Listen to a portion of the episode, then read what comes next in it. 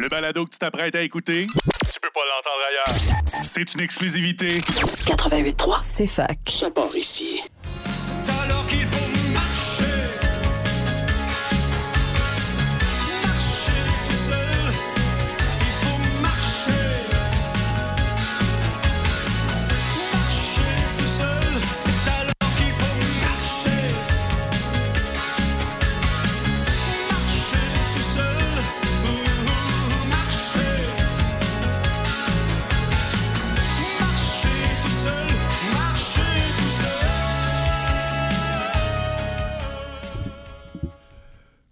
Bonjour tout le monde, mon nom est Claude Saint-Georges. Euh, je vous souhaite la bienvenue avec plaisir à l'émission À nous le futur.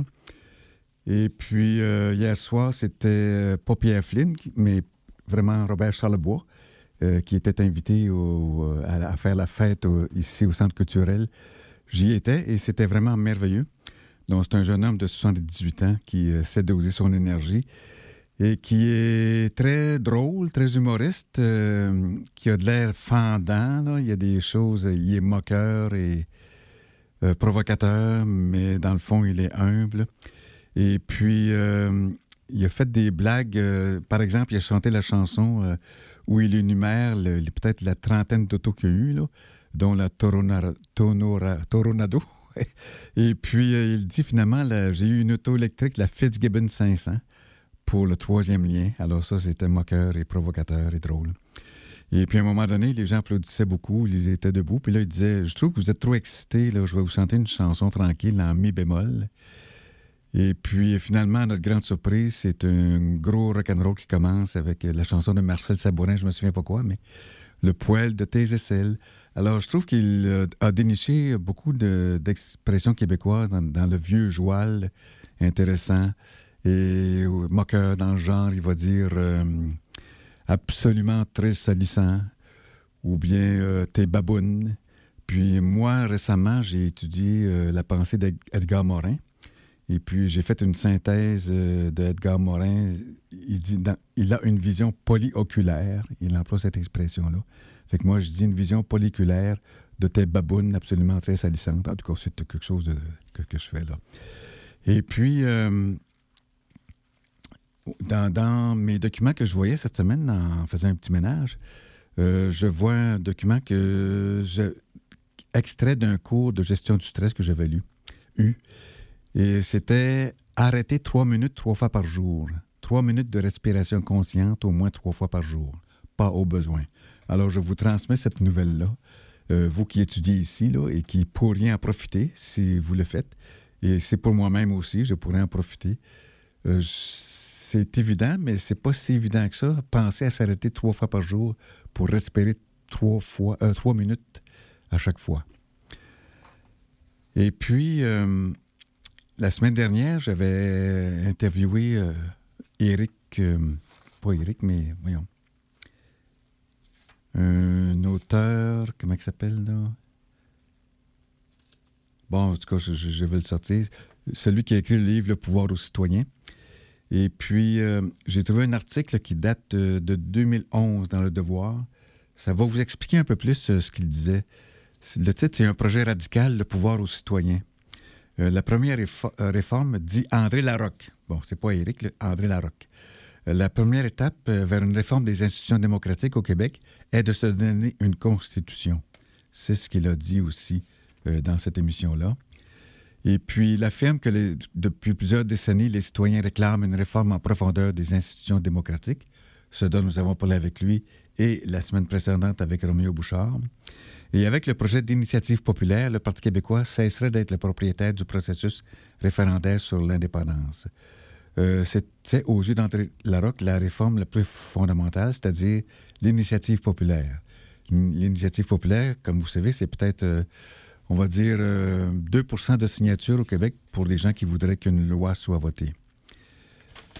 Et puis, euh, Roméo Bouchard, que j'avais interviewé, il m'a dit dans une page Facebook, parce que il euh, a, parlé des responsabilités, parce que nous avons souvent des droits, nous, revendiquons- nous revendiquons des droits, mais il ne faut pas oublier que les responsabilités, c'est quelque chose d'important et qui était discuté en Grèce aussi. Les gens qui ne prenaient pas leur responsabilité dans la euh, euh, démocratie grecque, étaient considérés comme des idiots. Mais c'était, idiot en grec, c'est pas en québécois. Et des parasites.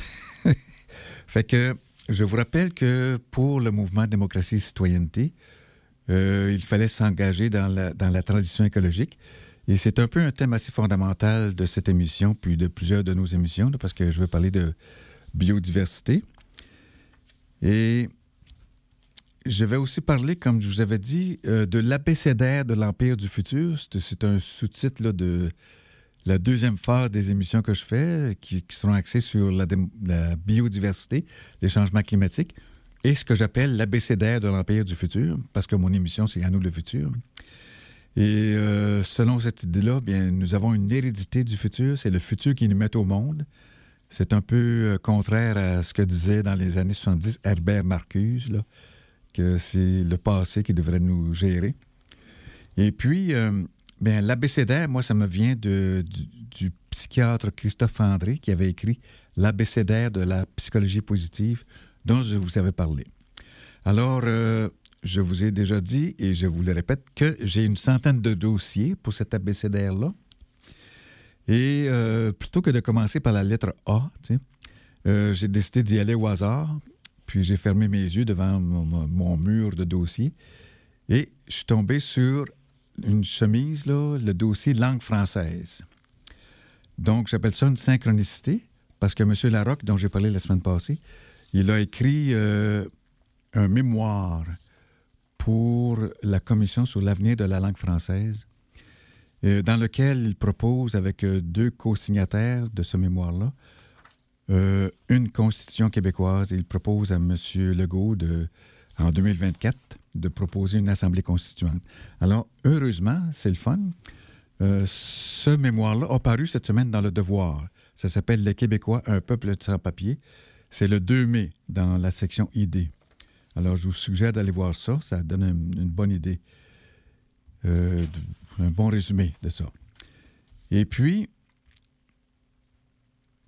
euh, il y a autre chose, euh, en plus du manifeste, là, je passe à deux livres que j'ai beaucoup aimés récemment.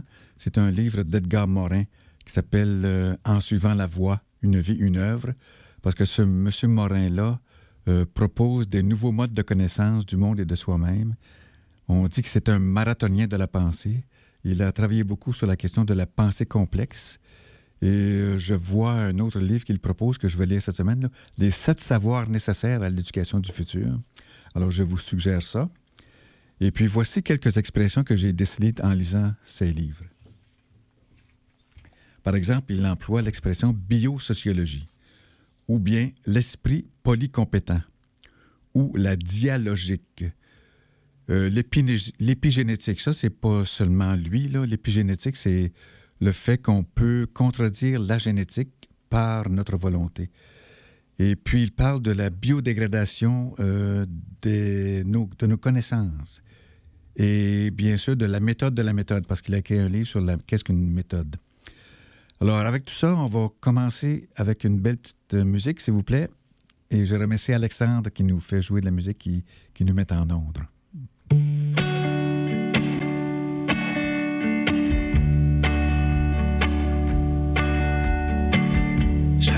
La face au vent, les yeux ridés, les crampes aux doigts. À 35 degrés sous zéro, le froid amortira les mots. Et moi je parle un peu plus lent.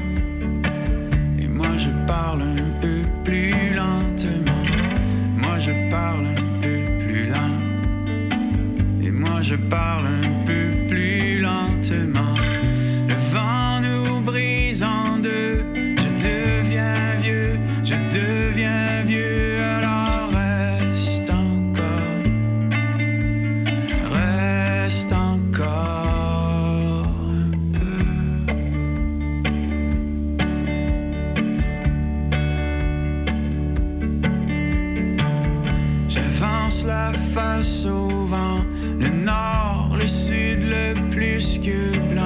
les cils qui collent les lèvres au sang, la glace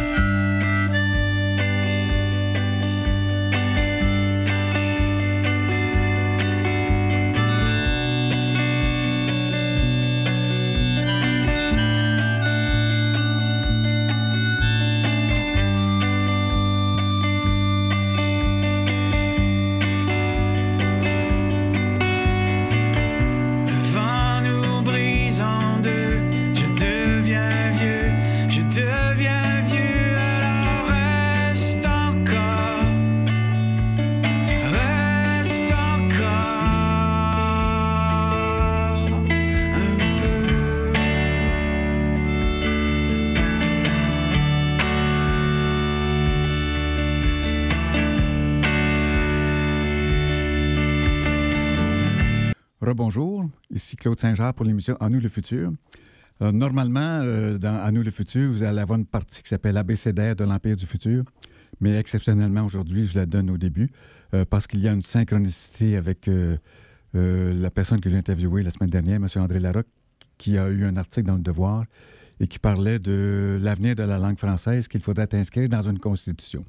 Alors, j'ai trouvé le dossier qui s'appelle Langue française et puis, euh, je vais dans le passé, c'est-à-dire en 2020, et je vois un, article, c'est l'exemple de François Cheng. Euh, c'est Christiane Rancé qui loue toute la richesse de la langue française à travers sa rencontre avec François Cheng et sa relation avec notre langue. Euh, Monsieur Cheng, c'est un- une personne qui vient de la Chine, qui a immigré en France à l'âge d'une vingtaine d'années, et puis qui a appris le français, qui est devenu écrivain en langue française, et qui a été accepté à l'Académie française. Alors, c'est quelque chose, hein?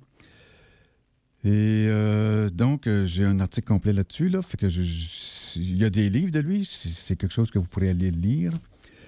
Et puis, dans ce dossier, j'avais aussi un article au sujet de Gilles Vigneault, qui visitait une bibliothèque. Et puis, euh, on dit, dans cet article-là, on fait parler Vigneault, quelqu'un vient de vous offrir la clé, prenez-la. Vous aurez la belle surprise de vous trouver vous-même, a exhorté le poète Gilles Vigneault lors du lancement des activités de la Commission régionale Blainville de Montagne dans le cadre de l'année- de l'année internationale de l'alphabétisation.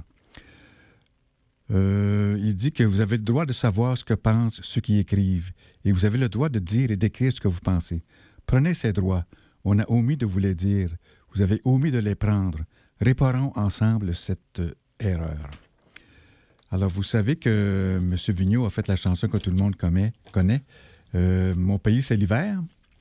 Alors, Charles Bois, justement, hier, euh, il a dit euh, aux gens Le Québec, c'est quoi? Alors, les gens ont dit Ben, c'est l'hiver. Il dit Non, vous n'avez pas écouté. Moi, j'ai une chanson. Il dit Le Québec, c'est quoi? Puis il y a quelqu'un dans ça qui dit C'est un job. Il dit C'est ça, vous l'avez. Parce que là, il a commencé sa chanson. Ça arrive à manufacture, les deux yeux fermés bien durs. Ça dit que le char parte pas. Fait que, tu sais, c'est- son humour, là. Donc, euh, je, vois qu'il s'inspire de Vigneault. Et puis, euh, dans sa chanson, Je reviens à Montréal, il parle vraiment de la neige, de l'hiver, qu'il s'ennuie du froid. Alors, c'est du Vigneault adapté à la façon moderne, à la façon rock'n'roll. Et bon, et puis, euh, je vous ai dit que je vous parlerai de deux livres. Le deuxième, c'est un livre de 1969 de Buckminster Fuller. Euh, L'heure est à donner la parole à des aînés, mais aussi a des jeunes, là, j'arrive à ça. Alors, Fuller, j'en ai parlé déjà hein, quelques fois. C'est quelqu'un qui a travaillé à Sherbrooke en 1914, euh, qui est décédé en 1983 à l'âge de 95 ans, je pense. Et puis, euh, c'est lui qui a fait le pavillon, des États-Unis sur euh, l'île Notre-Dame, la boule ronde, le dôme géodésique. Alors, question de logement, c'est une question très moderne. On manque de logement. Lui, il avait une proposition alternative, c'est-à-dire que il avait fait le design d'une maison autonome en énergie, en nourriture et qui recycle ses déchets. Euh, cette maison-là, il l'appelait le Fly Eye Dome. C'est expliqué dans son livre Critical Path. Et pour la produire, euh, il s'agissait de prendre une usine de fabrication d'automobiles fermée, de la réoutiller avec euh, des outils de l'air spatial et de produire ces maisons-là à peu près comme 2000 par jour. Et puis le coût, euh, ce serait pas loin de gratuit, c'est-à-dire que ça coûterait ce que nous coûte un téléphone aujourd'hui. Ce serait par mois, c'est une location. Alors les multinationales auraient intérêt à la faire puisqu'elles feraient de l'argent. Et en même temps, ce serait euh, à l'avantage de tout le monde de faire ça.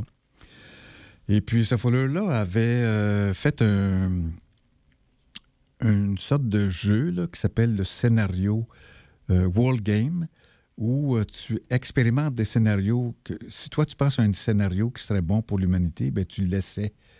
Puis avec les ordinateurs, tu peux voir si tu as fait une erreur ou si ça va bien.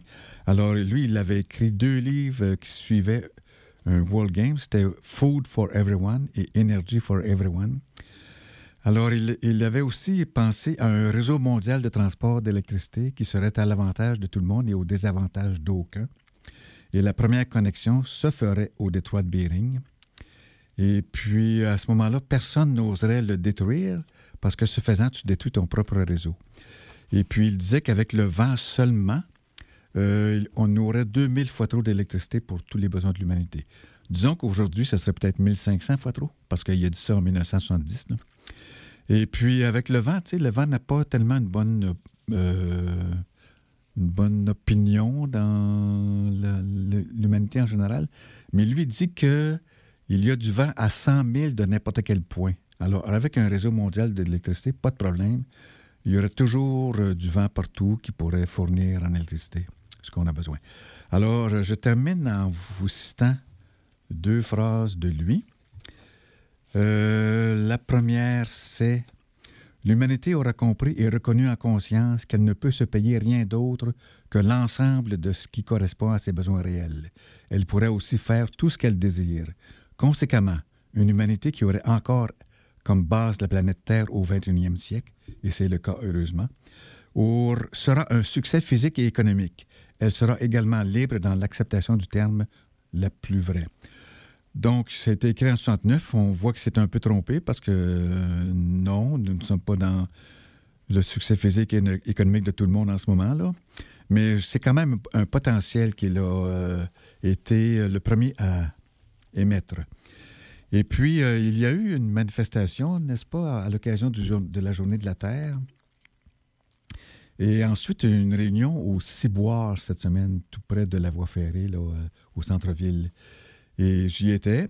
Et euh, une jeune dame m'a dit que ce serait temps que nous ayons le revenu minimum garanti. Ben, c'est absolument vrai. Euh, ça peut s'appeler aussi le revenu de citoyenneté. Mais moi, ça m'a fait penser à une phrase de Fuller écrite en 1969. Et en parenthèse, ça a été traduit par un professeur du cégep de, de- du cégep de Sherbrooke. Euh, le titre, c'est le Manuel d'instruction pour le vaisseau spatial Terre.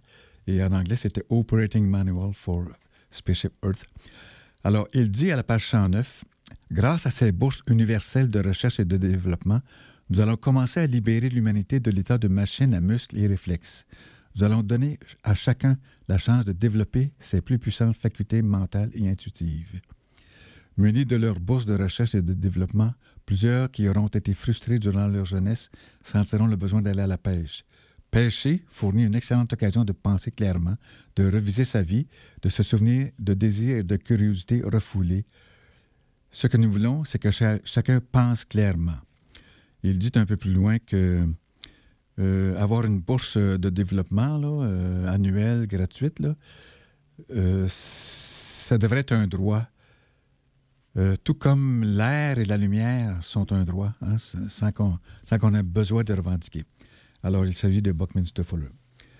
Maintenant, euh, pour des nouvelles plus précises, euh, des nouvelles actuelles, j'ai déjà parlé de la manifestation de Trovep. et maintenant, voici M. Falardeau Philippe, le cinéaste, qui nous offre le film Ceci n'est pas un accident à propos de Mégantic. M. Falardeau, euh, je l'ai vu en entrevue, je l'ai entendu aussi à la radio. Il s'était euh, inspiré de Anne-Marie Saint-Cerny, qui a écrit le livre Mégantic. Et elle a aussi écrit une bande dessinée qui s'appelle Mégantic, un train dans la nuit. Alors, j'ai vu les, quatre documentaires d'une heure à, à Vrai, la- la station Vrai, et c'est excellent. Ça fait beaucoup réfléchir. Et puis, on se rend compte que finalement, c'est pas le conducteur du train le responsable, quoi qu'il ait quand même une petite responsabilité. C'est plutôt, dit le film, le bureau du premier ministre, et même plus loin que ça. Euh, ça peut aller jusqu'à la couronne d'Angleterre, le roi, là, parce qu'on ne fait rien pour euh, changer ça. Et finalement, à Sherbrooke même, là, moi j'ai expérimenté ça. Euh, J'allais au cinéma, puis euh, il y a un train qui était entre le cinéma et moi. Fait que j'ai pu compter qu'il y avait 65 wagons de pétrole et je voyais les rails bouger aussi. Euh, donc, quelqu'un dans le film Mégantic parlait de ces rails qui bougent. Fait que nous allons y aller avec une autre pause musicale pour nous détendre. À bientôt.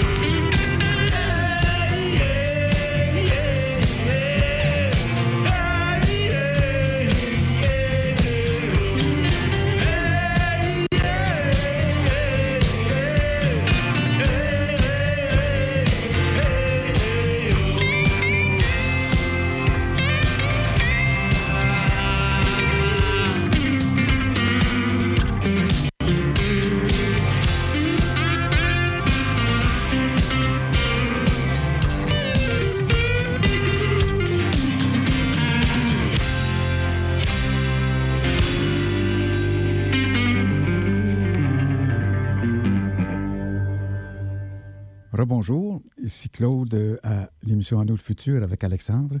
Quelques fils se sont entrechoqués. Nous nous euh, excusons pour les petits grinchements qui sont arrivés. Ce n'est pas des bécards dans, dans la chanson, c'est simplement des anicroches électroniques. Alors, euh, je vous disais qu'il y a eu une manifestation à l'occasion du Jour de la Terre. et j'aimerais vous donner quelques discours qui ont quelques extraits de discours qui ont été faits, tels que le rapporte le journal La Tribune. Euh, au parc Victoria. Euh, donc, euh, Gabriel Grégoire Mayotte du groupe Trovep Estrie, TRO VEP, a dit En ce jour de la Terre, on réalise que c'est à nous de faire un choix. Pendant que le gouvernement ne fait rien et que les multinationales continuent de polluer, on doit choisir entre continuer de subir ou bien agir. Et puis, le coordonnateur de Solidarité populaire Estrie, Pascal Florent, a dit que nous devrions abolir l'exploitation des énergies fossiles d'ici 2030, taxer massivement les très riches pour garantir un réinvestissement accru dans les services publics et les programmes sociaux et entamer une transition juste pour les travailleurs. Alors ça, c'est ça, c'est très bien, c'est des jeunes qui parlent. Et à mes yeux, ça fait écho aussi au cardiologue François Reeves, qui a dit que nous devrions abolir les euh, combustibles fossiles le plus vite possible. Et puis la déclaration d'urgence climatique euh, sous la gouverne, euh, ou, en tout cas sous l'inspiration du biophysicien Marc Brulmans, dit aussi qu'il faudrait euh, zéro émission de gaz à effet de serre en 2030, ce qui est le plus radical que je connais. Là. Monsieur Guterres dit le plus vite possible. Ça, c'est le secrétaire des, Nations Unies. mais le GIEC n'est pas clair. Ça peut être 2030, 2040, 2050. Mais en tout cas, c'est clair que c'est le plus vite possible, zéro GES. Et puis, euh, Lauriane Huard, euh, qui est membre ici de la coalition étudiante pour un virage environnemental et social à, l'Université de Sherbrooke, elle a partagé quelques revendications, dont un réseau de transport en commun plus complet et gratuit, ainsi que l'autonomie alimentaire du Québec. Alors voilà pour l'histoire du jour de la Terre. Et euh, le soir, il y avait un film, ça s'appelait Maintenant que tu sais, on fait quoi, je pense. Je l'ai manqué, malheureusement. Mais le fait que je l'ai manqué, ça m'a quand même donné la chance euh, d'assister au film documentaire à Radio-Canada. Ça s'appelait Climat, deux points, tous manipulés. J'en ai manqué une partie, alors je l'ai quand même visionné au complet euh, dans Internet. Vous pouvez faire ça vous aussi. Ça s'appelle Climat, tous manipulés et c'est extrêmement important on explique dans ce film-là que le climatologue Hansen, H-A-N-S-E-N, a fait une conférence aux Nations Unies, euh, je crois que c'est vers 1970, là, euh, pour expliquer que nous sommes dans un réchauffement climatique. Et puis, euh, il y a eu beaucoup d'effets. Il y a eu de, les, chefs de gouvernement l'ont cru. Exemple, Mme Thatcher et George Bush se disaient il faut agir, nous sommes dans un réchauffement. Mais les pétrolières se sont inquiétées et elles ont fait une réunion secrète, dit le documentaire, avec un plan d'action secret. Elles ont engagé quelques climatologues qui ont, euh, je ne sais pas sûr s'ils étaient vraiment des climatologues, mais c'était vraiment des très bons communicateurs. Et le but, c'était de semer un doute. Eh bien, croyez-le ou non, mais vous êtes forcé de le croire, le doute, euh, ça a fonctionné. Euh, de sorte que les négationnistes ont gagné les gens doutent est-ce que nous sommes dans un réchauffement climatique? Et le simple fait qu'il y a eu un, doute si profond, euh, ça fait qu'à peu près rien n'a été fait euh, depuis quatre décennies. Ce qui me fait dire à moi qu'au lieu d'une journée de la Terre, ça devrait être quatre décennies euh, pour la Terre pour se rattraper, pour compenser. Alors, euh, fin de la réflexion. Et puis, euh, une autre nouvelle, c'est que Québec échoue à protéger ses milieux humides. Ça, c'est dans le 26 avril 2023 dans Le Devoir. Et ce qui me donne l'occasion de vous dire qu'il y aura un symposium ici à l'université le 26 mai 2023 de 9h à 17h au Centre culturel de l'Université de Sherbrooke euh, à propos de les espèces exotiques envahissantes et leurs effets sur la biodiversité. Alors, c'est très important puisque il y aura euh, un conseiller municipal de Windsor avec, qui est euh, un employé du Conseil régional de l'environnement également et qui est professeur en droit et en environnement qui organise ça, M. Blanchet. Blanchette, je pense. Et puis, euh, moi, je vais y assister si possible et je crois que la, radio, au complet y sera, là, et que nous ferons des entrevues. Il y aura beaucoup de maires. Alors, c'est important, des maires de l'Estrie, là. C'est important, le 26 mai 2023, de 9h à 17h, si vous pouvez assister à ça. C'est un symposium à propos des espèces exotiques envahissantes euh, qui causent un problème à la biodiversité. Je voudrais aussi vous dire qu'il existe un, bulletin de nouvelles qui s'appelle Sharp Brains, S-H-A-R-P, Brains, euh, que moi je reçois peut-être quatre fois par année. Euh, je vous suggère de vous y abonner. C'est en anglais seulement, mais bon, Internet a des traducteurs, des, logiciels. Ça nous montre comment prendre soin de notre cerveau à tout âge, par des exercices, par mentaux, physiques et par de l'information sur la neuroplasticité, par exemple. Alors, c'est vraiment intéressant. Puis, euh, si vous, vous, pouvez, si vous avez le goût, allez voir ça, Sharp Brains. Également, il y a eu euh, à la tribune un article à propos d'un jeune homme euh, qui travaille à l'INRS, un chercheur qui s'appelle Jérémy Boudreau. Je trouvais ça important de vous en parler parce que, vous savez, les changements climatiques, souvent, c'est triste et tout ça. Puis, lui, il se concentre sur faire une, évaluation scientifique, mais euh, des aspects positifs qui arriveraient si on prenait bien soin des changements afin d'éviter euh, les changements climatiques le, plus possible ou de bien s'adapter. Par exemple, il évalue euh, économiquement un bon air. Qu'est-ce que ça nous rapporterait? Comment ça nous ferait économiser d'argent? Qu'est-ce que ça ferait pour notre santé? Et puis, j'ai trouvé un article semblable dans la revue Yes. Euh, c'est Yes, une revue pour For a Positive Future. Là. Fait qu'il parle d'un professeur, un jeune professeur de 24 ans, qui, au lieu de l'alarmisme, euh, dans ses cours, il parle beaucoup de solutions. Alors, je trouve que c'est peut-être une nouvelle tendance, là. Essayer de voir les changements climatiques de faire voir les côtés positifs, de bien s'occuper de ça pour notre santé et l'économie. Alors, on va passer, si euh, l'ordinateur veut bien, à une nouvelle chanson.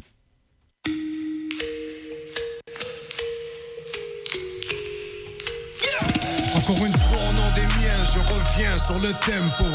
Tant pis si t'aimes pas, moi je les aime trop. Toujours le même combat avec des mots, je débat contre leur politique de merde et leurs secrets d'État. Les couteaux volent bas. Chez moi, pour mourir, les oiseaux ne se cachent pas. Non, non, y a plus d'un peuple qui crie à l'aide. Québec, Canada, sous un régime d'apartheid.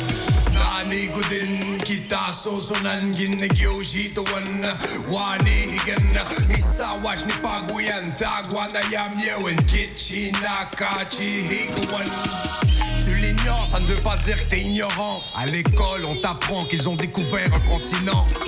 La vérité est parfois dure à entendre, c'est pour ça qu'ils la cachent depuis plus de 150 ans. J'en ai marre des mensonges, marre d'hypocrisie, j'en ai marre des taches de sang sur le drapeau de mon pays. La tutelle gouvernementale, on ne vit pas dans le même monde. Des réserves indiennes, pauvres comme le tiers-monde, on parle du Rwanda, des millions de morts au Congo. En Amérique du Nord, c'est un génocide au compte Nos dirigeants veulent des Indiens inscrits, car ils ont peur des Indiens instruits. Nani kita wani higan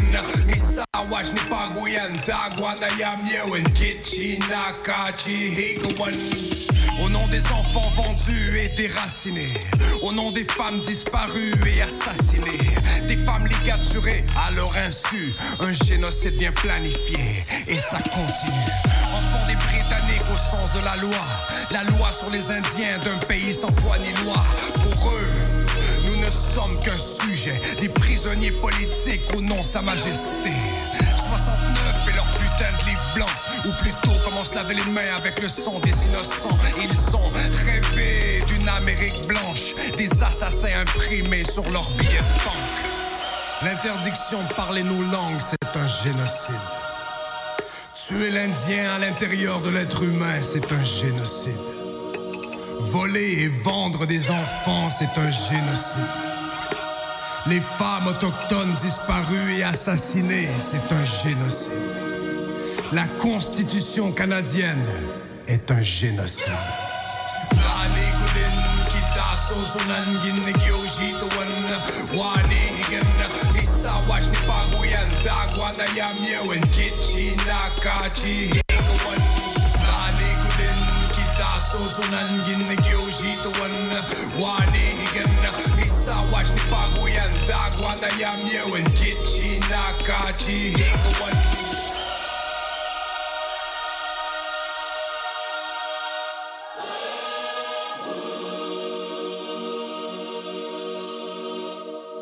Oui, Oui, OK, c'est Claude ici à Nous le futur. Et c'était Samian qui chantait Le génocide, une chanson très impressionnante. Et euh, entre parenthèses, ici à Sherbrooke, il y a un professeur qui enseigne la Benaki. J'ai déjà appris à Montréal un peu de Benaki de ce professeur-là. Et puis, euh, j'ai suivi quelques cours d'Iroquois pendant six mois à, Kanawake. Et puis, euh, en- ce, langage-là que j'apprenais, c'était de langage constitutionnel iroquois, où on apprenait entre autres que le matriarcat était très important et que Jefferson, qui avait la, la Constitution américaine, s'était inspiré beaucoup de la Constitution iroquoise, tout en mettant de côté le matriarcat. Et ceci étant dit, en faisant le ménage cette semaine aussi, j'ai trouvé, en plus de la question de respirer trois fois par jour, trois, minutes, j'ai retrouvé l'histoire de Coco. K-O-K-O. Qu'est-ce que c'est ça? Bien, c'est un singe qui a appris le langage des signes. Et moi, j'avais acheté une revue qui. C'était une entrevue de Coco euh, par le langage des signes. C'est- C'est vraiment impressionnant. Et euh, Robin Williams, qui est un, vous savez- comédiens comiques, là, il y a des vidéos YouTube que vous pouvez voir. Il a des relations avec euh, ce singe-là euh, qui s'appelle Coco et qui faisait le langage des signes. Ce qui m'amène à vous parler d'un livre qui s'en vient, qui s'appelle Oser une transformation intérieure. Parce que nous vous parlons souvent de transformation extérieure, c'est-à-dire de transition écologique, qui est nécessaire. Euh, je vous rappelle qu'ici, à Sherbrooke, il passe des trains remplis de pétrole. Je dis pétrole parce que je le déduis, puisque ce sont des, disons, des wagons ronds, les noirs. Mais entre parenthèses, nous n'avons pas le droit de le savoir, ni même les villes. On n'a on pas, on pas le droit de savoir qu'est-ce qu'il y a dans euh, ces trains-là. Fait que ça fait écho à la chanson de Samian, hein, à une sorte de génocide. Donc, euh, le livre qui s'en vient, c'est une invitation à une transformation intérieure euh, où on peut imaginer d'autres possibles, unir plutôt que diviser, se connecter, à une forme de spiritualité dans laquelle nous nous sentons à notre juste place, agir à partir de cette dernière. Alors, le titre de ce livre-là, c'est Reliance, deux points, manuel, de transition intérieure chez Actes Sud en 2023. C'est pas encore arrivé ici, mais j'ai hâte de voir ça. Et euh, il y a une citation de Sénèque, euh, le bon vieux Sénèque de, il y a plusieurs millénaires. Ce n'est pas parce que les choses sont difficiles que nous n'osons pas, c'est parce que nous n'osons pas qu'elles sont difficiles. Alors, dans mon ordinateur est arrivé aussi, il y a peut-être une couple de semaines, une sorte de manifeste euh, du regroupement Vigilance Hydrocarbures Québec qui demande un avenir énergétique du Québec, c'est-à-dire un débat collectif à propos d'un avenir énergétique du Québec. J'ai trouvé ça très intéressant. Euh, je connais un des signataires, c'est Martin Lemons, euh, qui, était, qui est une inspiration pour cette émission parce que lui, il a fait un guide sur les changements climatiques. Et puis, ça m'a rappelé euh, quelque chose qui n'était pas clair, puis qui est devenu clair. là. Je me suis rendu compte aussi en faisant du ménage que j'avais une revue, une revue qui s'appelle Contretemps du printemps 1989 et j'avais fait l'entrevue avec euh, Mme Connor Lajambe, qui était directrice du Centre d'analyse des politiques énergétiques, en parenthèse le CAPE. Euh, devinez de quoi elle parlait pour un débat public sur l'énergie. Alors, c'était en 1989 et en 2023, nous le demandons encore. Alors, il faut être patient, hein, n'est-ce pas? Fait qu'on va peut-être l'avoir, ce débat sur l'énergie. Je, je nous le souhaite. Et puis, euh, j'ai encore reçu dans mon ordinateur de Slow Food. Euh, je suis abonné à ça, là. Puis, disons que je suis un peu triste qu'il n'y ait pas d'expression francophone pour slow food. On sait que c'est euh, la nourriture lente, là, mais c'est quand même intéressant l'article. Alors, l'article, c'est à propos de marée rouge. Comment la pollution marine menace l'air que nous respirons? Euh, bon, moi, ça m'a rappelé Alain Bombard. Alain Bombard, il avait écrit un livre à propos de son aventure. Il avait, traversé l'Atlantique à la rame. Puis il avait dit qu'il y avait beaucoup de pollution euh, autour de son bateau. Fait que moi, lisant ça, je me suis dit, est-ce que le plancton qui fait de l'oxygène a de la misère à produire de l'oxygène? Et au lieu d'un courriel, comme on fait tous les jours ici, n'est-ce pas, en 2023, je lui ai envoyé une lettre par la poste. Et puis, je lui ai demandé, j'ai dit, est-ce que, euh, d'après vous, le plancton qui produit de l'oxygène, qui est pollué, en produit moins? Bien, il m'avait répondu par la poste qu'avec une euh, photocopie de la NASA, qu'il y avait moins de création d'oxygène euh, à cause de la pollution qui étouffe le plancton. Donc, les arbres produisent, de l'oxygène, mais il ne faut pas oublier que le plancton en produit aussi. Alors, le plancton, euh, dit cet article-là de Slow Food, pourrait être déclaré patrimoine mondial de l'humanité. Et si nous le faisons, si nous euh, protégeons la diversité du plancton d'aujourd'hui, c'est s'assurer un air respirable demain.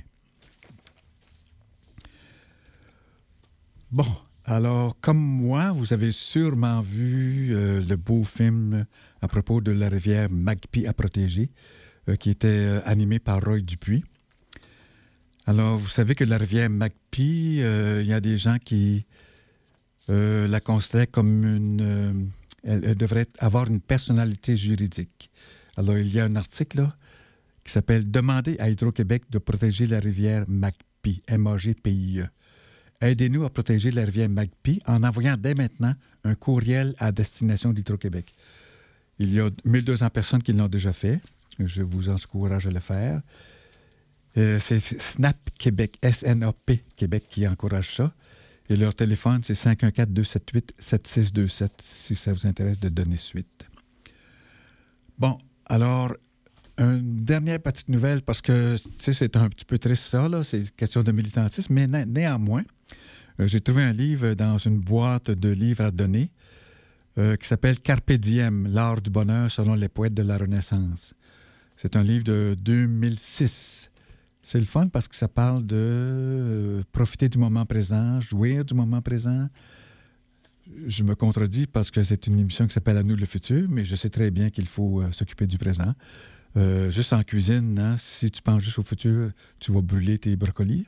Alors, il faut en même temps avoir conscience du brocoli qu'on fait cuire et du futur, des menus futurs.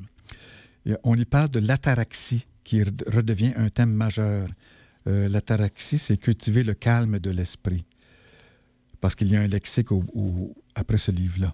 Alors, je vous le suggère, ça s'appelle Carpe Diem. Et on se souvient de Robin Williams qui avait fait un film axé sur ce thème-là. Il était professeur et euh, il enseignait aux étudiants l'art de jouer du moment présent.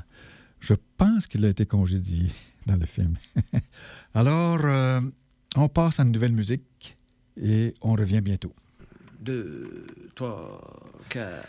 J'ai quitté la maison quand elle m'a dit de partir sans lui demander la raison. C'est pas comme si je la voyais.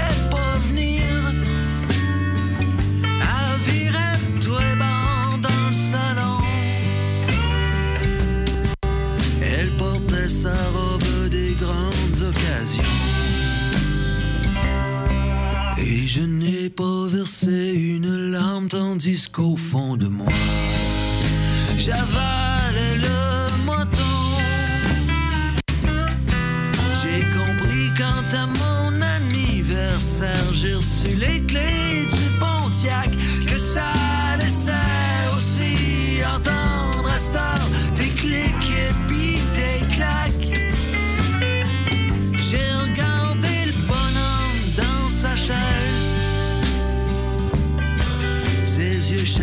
dans ses lunettes épaisses.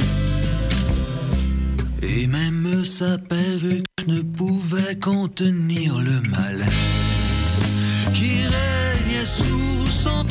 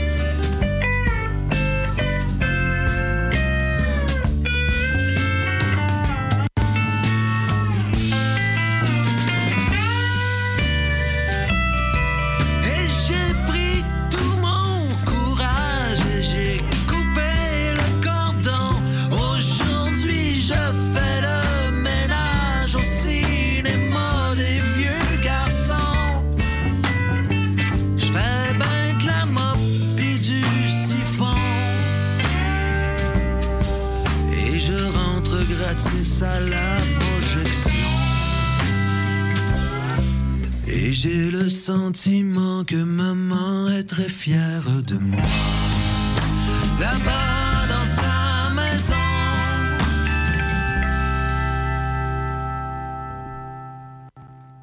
Allô, ici Claude, euh, ici À nous le futur. Il est 11h48, il reste à peu près 7 minutes. Euh, C'était Fred Fortin qui nous chantait ça. Euh, un, un jeune homme de 45 ans. Je vous dis 45 ans parce que Edgar Morin, dont je vous ai parlé, a 102 ans. Et puis euh, Chomsky, dont je vais vous dire quelques mots, a 95 ans. Et puis moi, j'en ai euh, 19. non, c'est une blague. Fait que je voudrais vous parler de Eric Orsenna. C'est un écrivain qui fait partie de euh, l'Académie française. Donc, c'est vraiment un écrivain de haute altitude. Normalement, les écrivains ou écrivaines euh, nous publient des romans. Mais lui, il m'intéresse parce que c'est un essai. Alors, son essai s'appelle La Terre a soif. Et la soif est un appel, le plus bouleversant car le plus vital de tous les appels. À cet appel, dit-il, les rivières et les fleuves vont se répondre en offrant l'eau réclamée bien plus que les pluies. Pardon, les puits. Cette mission essentielle entre tous, combien de temps pourront-ils la remplir? Avec l'avenir de l'eau, voici un grand voyage au royaume des fleuves, 33 fleuves du monde, de l'Amazone à mon tour Petit Trieux en Bretagne Nord. Voici une géographie intimement mêlée d'histoire, une musique venue du ciel, une pluie fatiguée de tomber, qui continue son parcours dans un lit jusqu'à la mer. Et ça me fait penser euh, aux inondations, mes sympathies aux gens qui ont été inondés et aux familles des deux pompiers qui ont voulu aider et qui malheureusement ont payé de leur vie. Un récit semblable, continue M. Arsena, euh, à chaque fois que singulier, c'est le théâtre de la vie. À Luang, au Laos, un lever du jour sur le Mekong. À Bâton Rouge, en Louisiane, un pianiste chante le blues pour prier le Mississippi de bien vouloir calmer sa crue. Mille émerveillements nous attendent, de plus en plus souvent accompagnés de froid. Donc, c'est le livre que je vous suggère, La Terre a soif. Un autre livre, euh, donc celui-là, là, c'est vraiment 2023, je pense, mais j'en ai un qui date beaucoup plus que ça. C'est un vieux livre, ben, pas tant que ça. On va dire 1980, mais c'est écrit par Norman Cousins. Euh, ce monsieur-là, c'était un journaliste et un écrivain qui a écrit, par exemple, La volonté de guérir. Lui, il a eu une maladie et finalement, il a réussi à se guérir en faisant rire parce qu'il a écrit un livre à ce propos-là, parce que le rire génère des, genre des endorphines, par exemple. Puis il explique ça dans son livre qui s'appelle La biologie de l'espoir, le rôle du moral dans la guérison comme sous-titre. À la suite de la publication de La volonté de guérir, l'auteur fut associé de près aux travaux et à l'enseignement de l'école de médecine de l'Université de California, n'est-ce pas, la California de Robert Charlebois, pour vérifier ces hypothèses selon lesquelles l'optimisme, le rire, le moral pouvaient modifier le cours des maladies même graves et favoriser la guérison des patients condamnés par les médecins. Pour l'auteur, il ne s'agit pas d'une médecine parallèle, de traitement qui se substituerait aux thérapeutiques classiques, mais d'une aide d'une force singulière souvent sous-estimée par les médecins, mais reconnue par la sagesse populaire. Par exemple, quand le moral va, tout va. Euh, S'appuyant sur de très nombreux exemples, Norman Cousins met la biologie de l'espoir à la portée de tous. Alors, je vous suggère de vous le procurer. Si ce n'est pas possible dans les bibliothèques parce que c'est un peu âgé, euh, essayez les prêts entre bibliothèques. Moi, c'est comme ça que je l'ai eu. Et finalement, comme dernière nouvelle de la semaine, euh, c'est ICANN. Donc, ICANN, c'est euh, des gens qui souhaitent le désarmement nucléaire, euh, qui appuient le traité sur la prohiber, prohib, voyons, prohiber les armes nucléaires. On dit que 67 jeunes se sont rendus à la rencontre des G7 pour leur dire que, s'il vous plaît, là, euh, désamorcer les bombes nucléaires, transformer-les. Alors, c'est ça que je veux vous dire que il y a beaucoup de jeunes qui se sont présentés à ICANN Hiroshima, le sommet des jeunes, pour demander d'abolir les armes nucléaires. S'il y en a qui veulent voir l'article, le titre c'est Young People from G7 Countries Call on Leaders to Honor Commitment to Nuclear Disarmament at Hiroshima Summit. Bien, je termine comme ça. Je vous remercie beaucoup d'avoir été à l'écoute. Mon nom est Claude Saint-Georges. C'est un nom rare, c'est J-A-R-R-E. Ma mère disait euh, prononce comme faut, comme genre. Mais moi, quand je disais genre quand j'étais tout petit, les gens me disaient choque pas. En tout cas, fait que mon nom, il faut que je le répète souvent pour qu'on me comprenne, mais c'est correct, je, suis devenu patient. Je vous remercie infiniment d'avoir été à l'écoute. Je remercie beaucoup Alexandre qui nous met en ondes et qui choisit la musique. Et puis je remercie CFAC euh, d'exister. Je remercie l'Université de pouvoir exister à CFAC. Et je vous souhaite une très bonne semaine, de la santé, de la joie et à la semaine prochaine. Merci.